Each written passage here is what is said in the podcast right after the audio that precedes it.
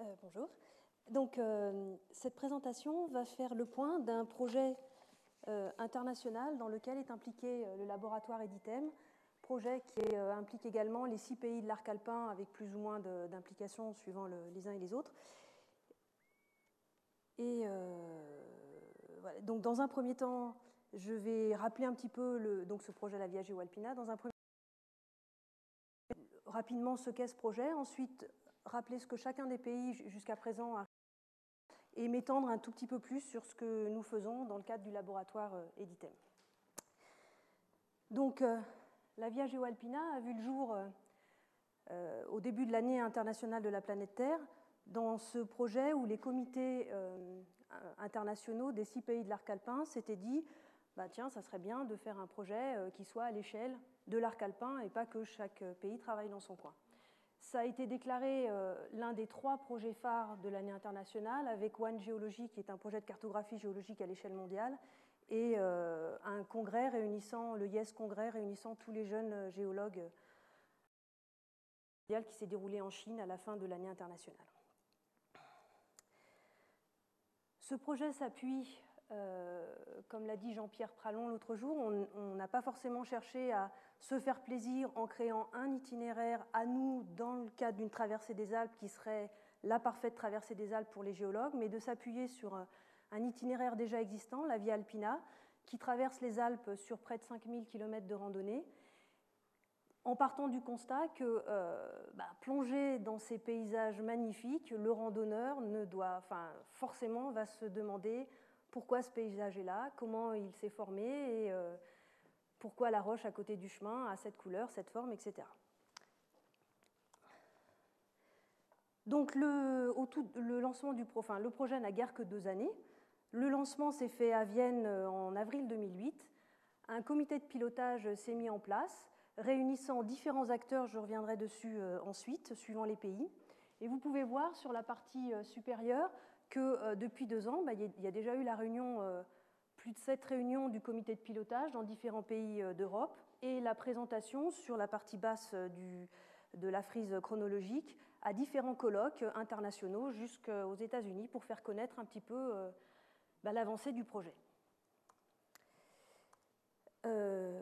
donc au départ, les comités nationaux et puis ensuite, suivant les pays, une prise en main du projet très différente à tout seigneur, tout honneur. Les Italiens euh, nous ont montré l'exemple dans ce, dans euh, dans ce projet-là comme dans bien d'autres. Donc, euh, l'ISPRA, qui est un, peu à la tête du projet, donc l'ISPRA c'est l'équivalent du ministère de l'Environnement en Italie, suivi par l'Université de Modène et donc là en, tête de file M. Panizza. Et pour la partie technique, parce que vous verrez qu'ensuite il y a un site internet qui a été créé, le Centre technologique de Sienne. Euh, les Suisses sont, également tout à fait moteurs dans ce projet avec une participation euh, conjointe de Suisse Topo, donc euh, Pierre Dezest nous en a parlé un petit peu tout à l'heure, et de l'Université de Lausanne avec les travaux de Michel Martaler et de Micha France, en, Autriche, l'Université de Grasse porte le projet avec les travaux de Werner Piller. Et en France, bah, c'est l'Université de Savoie, qui est l'une des universités alpines, qui est en charge du projet. Pour l'instant, je n'ai pas mis grand-chose sous l'Allemagne et la Slovénie qui sont en train de se mettre en route sur ce projet-là, apparemment. L'idée, ce n'était pas de tout réinventer, mais de s'appuyer sur des tas de choses qui sont déjà faites au quotidien sur les différents territoires traversés par la Via Alpina. Donc, de euh, s'appuyer sur des partenaires locaux qui peuvent être des géoparcs, des parcs naturels régionaux, des communautés de communes, des associations d'amateurs, à la fois de géologie ou des, associations d'amateurs de randonneurs. En deux années, eh un, site internet a été créé, la Via Alpina, qui ensuite se décline avec euh, pour l'instant quatre entrées, les quatre pays que j'ai cités précédemment. Les deux entrées suivront certainement bientôt. Si on a le temps à la fin, on ira sur le site. Je rappelle rapidement ce que chaque pays a fait. Euh, donc les Italiens ont lancé 18 itinéraires ont lancé, euh, lors de l'inauguration du projet en juillet 2009, des tas d'animations sur ces 18 euh, portions de Viaggio Alpina. Et M. Panizza me, disait hier qu'un livre, un ouvrage va sortir euh, bientôt. Les Suisses ont bouclé, grâce au travail de l'Université de Lausanne toute la partie dont Micha vous a parlé tout à l'heure, enfin hier, non tout à l'heure, euh, sur euh, la partie euh, valaisanne du, trajet. La partie Sardona, chevauchement des Glaris, est aussi terminée. je crois qu'il y aura une troisième partie qui sera traitée. Donc chaque, pays a décidé de faire un petit peu. Certains pays prennent toute la Via Alpina, d'autres prennent certains secteurs qui sont les plus intéressants, d'autres font des petits détours de, de la Via Alpina. Bon, chacun s'est un petit peu emparé du projet à sa façon. Les Autrichiens, eux, ont décidé de vraiment centrer le travail sur quatre sites qui, pour deux d'entre eux, sont déjà des géoparcs, donc ont déjà créé des tas de choses concernant la géologie. Donc le géoparc euh, Eisern-Würsen et euh, le géoparc des Alpes Carniques. Et puis euh, deux, zones où en Autriche, il y a déjà beaucoup de choses qui sont faites sur la géologie. Et ils se sont vraiment concentrés sur ces quatre secteurs-là et n'ont pas souhaité faire l'ensemble de la VIA mais ils ont déjà sorti des tas de fascicules dont vous avez euh, un petit flyer euh, qui en est tiré sur, la diapo. Alors, les Français.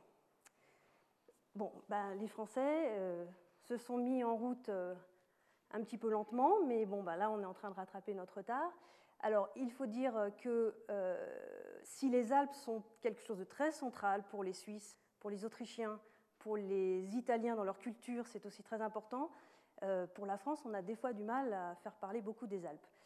Et puis en plus, la Via Alpina traverse les Alpes sur 28 étapes. Donc on a une des parties les plus longues du trajet dans notre pays. Donc euh, on a décidé de s'appuyer bien sûr sur des compétences. Euh, alors d'abord, on a décidé de, s'appuyer déjà sur le modèle qu'avaient fait les Suisses pour pas faire des choses très différentes suivant les pays. Donc pour chaque journée du tronçon français, donc pour chacune des 28 journées, un document de 7 pages est réalisé présentant euh, divers thèmes géologiques et géomorphologiques, puisque deux, enseignants-chercheurs sont associés au projet, Fabien Obléa euh, et moi-même. On voulait que chaque journée soit l'occasion de découvrir une roche, en plus de ces divers thèmes, et un événement de l'histoire alpine. Donc là, vous avez un petit extrait d'une des, journées de randonnée. Il y a actuellement 12 journées qui sont téléchargeables sur le site web. Pour chaque partie de ce travail, on s'appuie sur des compétences déjà existantes. Donc ici, dans la partie euh, euh, région de, Chamonix, on a travaillé avec François Hamelot du Centre national de la nature montagnarde qui a fait déjà des tas de choses sur la géomorphologie de la région. Donc voici comment se présente la page, la page internet du site français.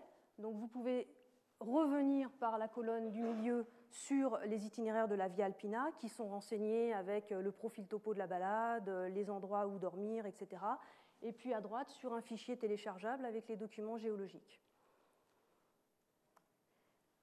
Pour chaque euh, itinéraire, nous souhaitons ensuite réaliser une petite balade virtuelle pour donner envie d'aller sur le terrain, et puis aussi pour euh, les gens qui ne pourraient pas se déplacer sur le terrain, découvrir les sites à visiter. Alors je suis désolée, mais là, le lien est sorti de la présentation parce que c'était sous, euh, PC. Donc là, il faut juste que je fasse escape, que j'aille euh, que j'aille dans ma présentation.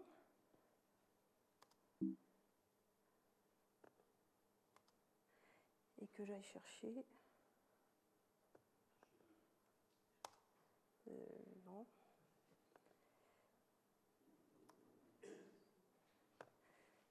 C'est juste pour aller chercher un fichier qui est dedans. Ah, il est là, d'accord. Oui. La Via Geo Alpina est un itinéraire de découverte géologique qui suit le tracé de la Via Alpina, traversant les Alpes françaises en 28 étapes. On avait un son meilleur. Aux confins du Chablais, elle aborde les Alpes externes en parcourant successivement en direction de la Méditerranée le massif subalpin du Haut-Gifre et les massifs cristallins des Aiguilles Rouges et du Mont Blanc. Elle gagne ensuite les Alpes internes en traversant le massif de la Vanoise. Plus au sud, l'itinéraire permet de découvrir les massifs des Écrins, du Queyras, puis du Mercantour.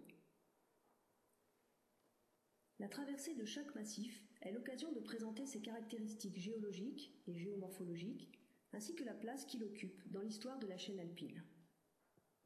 Au fil des étapes, on apprend à lire un paysage, comme ici le rocher des Fises, qui expose une série stratigraphique commençant à sa base avec le Bajocien, datant de 170 millions d'années, jusqu'à des roches d'âge tertiaire au sommet de l'empilement.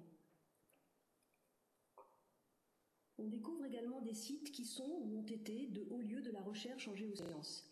Ici le lac d'Anterne, au pied de la paroi des Fises, au du fond duquel ont été extraites des carottes de sédiments qui révèlent des éléments de l'histoire de la région. Forte contamination au plomb datant de 200 après Jésus-Christ, tremblements de terre historiques et proto-historiques, mais également des modifications dans les modes d'exploitation du sol.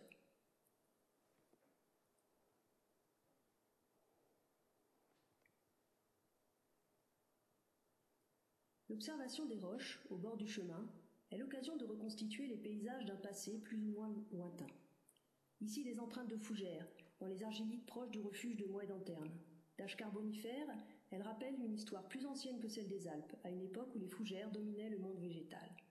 Parvenu au col du Brévent, c'est l'observation des formes d'érosion à l'échelle du caillou jusqu'à celle de la vallée, mais aussi des formes de dépôts glaciaires comme les moraines, qui permettent de reconstituer un paysage d'un passé plus récent, quand, il y a quelques dizaines de milliers d'années, les glaciers occupaient la vallée de Chamonix. Porter un autre regard sur les paysages ou les roches que l'on croise, voilà l'objectif premier de la Via Geoalpina. Voilà, donc l'idée c'est de, développer pour chacun des itinéraires une petite balade comme ceci qui est téléchargeable sur Internet.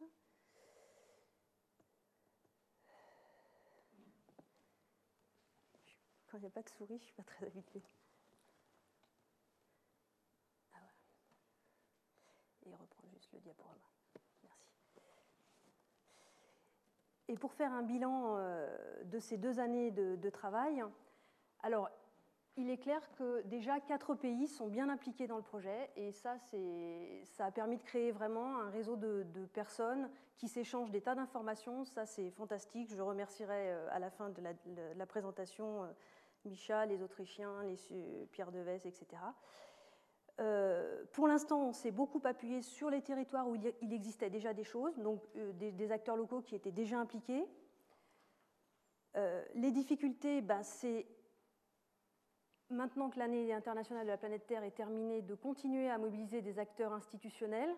Donc là, je dois avouer que autant Suisse Topo a, produit des documents fantastiques sur la Via Alpina, autant en France, ben, voilà, les documents sont à télécharger sur Internet et pour l'instant, il n'y a pas de développement papier du projet, même si on va essayer de travailler pour ça. les perspectives, alors là, il y en a vraiment beaucoup parce que pour l'instant, il n'y a pas eu chaque pays a travaillé séparément, même si on, a des groupes de travail durant lesquels on se réunit, mais il n'y a pas d'homogénéisation du produit sur l'ensemble de la traversée alpine. Et ça, c'est clair qu'il faudra qu'on y arrive un jour. Euh, bah, il faut encore achever la couverture des itinéraires, car euh, chaque pays n'a pas terminé. Améliorer la qualité des documents, c'est-à-dire commencer à avoir des retours de la part des gens qui souhaiteraient euh, signaler euh, soit des choses que nous, on n'a pas vues sur le bord du, chemin, soit des, explications qui sont peut-être à reprendre. La traduction en plusieurs langues, au moins celle des six pays de l'arc alpin et éventuellement en anglais. Et puis euh, développer des animations sur le terrain. Donc pour le côté français, il est prévu lors de la grande traversée alpine prévue par la FFME, la Fédération française de, randonnée et d'escalade, qui aura lieu l'été prochain, donc pas celui-ci mais celui d'après, de faire des animations sur la vallée de la Maurienne autour du passage de la Via Alpina par les randonneurs. Voilà. Euh, je voulais donc, moi je ne connais pas trop Michel Martaler, mais je voulais ici le remercier pour euh, avoir euh, été dans le jury de ma thèse et pour l'ensemble des remarques très constructives qu'il a fait et qui m'ont permis euh, d'améliorer grandement le manuscrit après la soutenance. Merci. Merci Nathalie.